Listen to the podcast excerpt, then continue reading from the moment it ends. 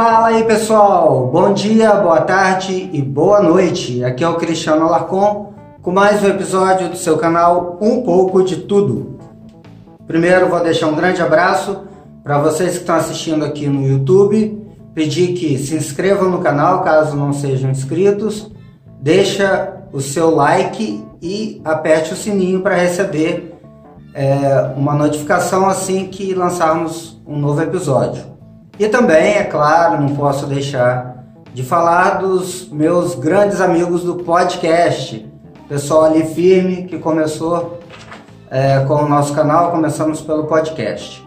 Continuando, conforme prometido, a nossa série de episódios sobre a reforma da Previdência. Hoje vamos falar sobre assistência social. Vai ser rápido e ligeiro tem só dois pontos aqui que eu gostaria de destacar. Lembrando que assistência social não tem nada a ver com aposentadoria, nada disso. Assistência social é aquela ajuda em dinheiro que é dada para pessoas de baixa renda, independente se ela contribuiu para o INSS ou não. Então vamos lá. Primeiro ponto aqui que eu gostaria de destacar é sobre os deficientes físicos ou mentais de baixa renda. Então é garantido aqui mil reais de pensão para aquelas pessoas com deficiência, desde que a renda per capita familiar seja de até um quarto do salário mínimo. O que, que isso quer dizer? Quer dizer que se você somar o salário das pessoas que trabalham e que moram sob o mesmo teto e dividir pela quantidade de pessoas que moram é, dentro da casa, se der até um quarto de um salário mínimo, arredondando 250 reais, então é, essa pessoa com deficiência que mora dentro dessa casa, dessa família, vai ter direito à ajuda de mil reais por mês. Só para ficar mais claro, por exemplo, se você tem cinco pessoas que tra... desculpa, cinco pessoas moram sob o mesmo teto, da mesma família, e somente uma delas trabalha e ganha, por exemplo, um salário mínimo, mil reais, aí você faz o quê? Qual é a renda familiar? Mil reais, porque só uma pessoa trabalha, né? E ganha mil reais por mês.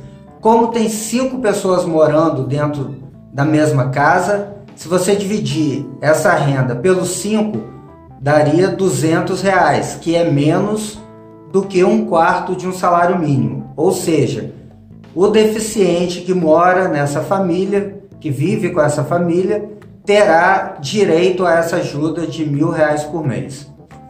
E outro ponto importante, essa que deu o maior falatório, é sobre as pessoas de baixa renda que não têm deficiência física né, ou mental. Então seria benefício para pessoas de baixa renda em geral. Como é hoje? Hoje você, a partir dos 65 anos, recebe um salário mínimo caso a sua renda familiar seja baixa, tá? E como é a proposta que foi enviada pelo governo para votação? Desculpa. A nova proposta diz o seguinte: a partir de 55 anos, caso a renda familiar seja baixa, e eu já vou explicar os critérios novamente, a partir dos 55 anos, a pessoa passaria a receber 500 reais, tá? Hoje é um salário com 65 anos. Mas a proposta nova diz que a partir dos 55 você receberia 500 reais. A partir desculpa, a partir dos 55. A partir dos 65 anos de idade, que hoje recebe um salário mínimo, receberia menos. Receberia 750 reais. E a partir de 70 anos, caso você tenha contribuído é, com pelo menos 10 anos para o INSS, ou seja, tenha trabalhado de carteira assinada por 10 anos, somando todos os seus empregos, tenha contribuído com o carnê, mesmo sem estar empregado, por exemplo, como fazem os autônomos, por pelo menos 10 anos, a partir dos 70 anos, além dos 750 reais, você receberia um adicional de 150 reais, que daria 900 reais, tá?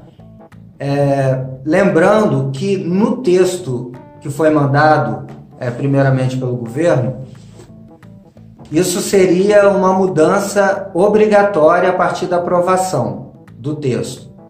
Mas, conforme o próprio Paulo Guedes, o ministro é, da Economia, falou, é, o governo tem a intenção de mudar esse texto e deixar isso como opcional. Ou seja, se você quer esperar os 65 anos para receber o salário mínimo, ok, então você continua no regime antigo.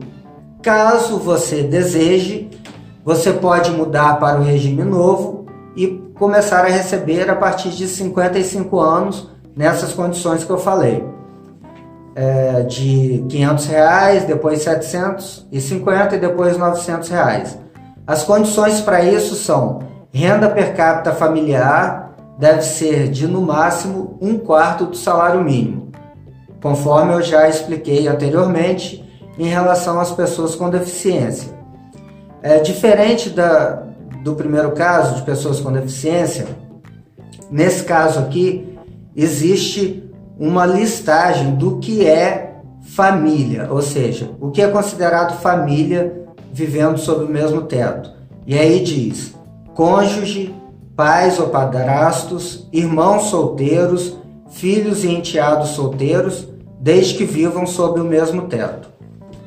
É, sobre essa segunda parte, eu fiz inclusive um pequeno cálculo aqui, porque a oposição está chiando dizendo que isso daí vai tirar direitos, vai diminuir a renda do pobre e etc. Bem, uma parte o Paulo Guedes já fez, colocar como opcional. Então, se você acha que vai estar tá perdendo, você aguarda os 65 anos e fica no regime atual. Caso você haja, ache mais vantajoso, você muda para o novo regime.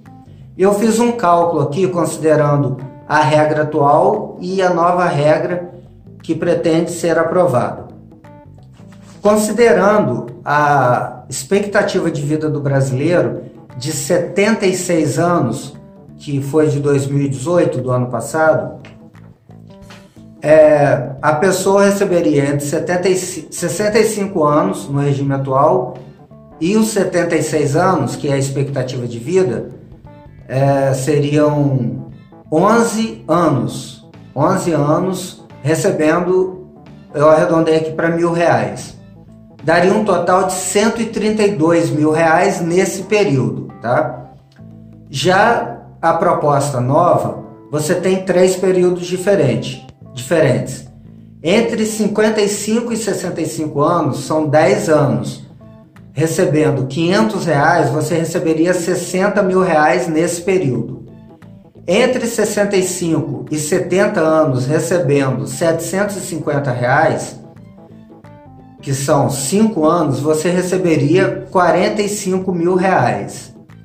E entre os 65, é, desculpa, entre os 70 anos e os 76, que é a expectativa de vida, você receberia R$ 64.800. Somando todos esses períodos, daria um total de 169 mil reais. Ou seja, no regime novo, você receberia de assistência 37 mil reais a menos. Tá? Então é isso que eu gostaria de falar. Pense nesses dados, pense nesse assunto é, eu acho importante a gente saber, principalmente para poder rechaçar essas fake news que ficam tentando colocar contra a reforma da Previdência. E como a pergunta que eu fiz ontem, você confia nos políticos? Você acha realmente que é, eles estão lá, quem está contra a reforma, está lá defendendo os pobres? Realmente você acha isso? Eu acho que não. Eu acho que eles só estão reclamando porque eles vão perder a boquinha. Conforme eu já expliquei ontem, se você não assistiu, assista o episódio de ontem que você vai entender muito bem.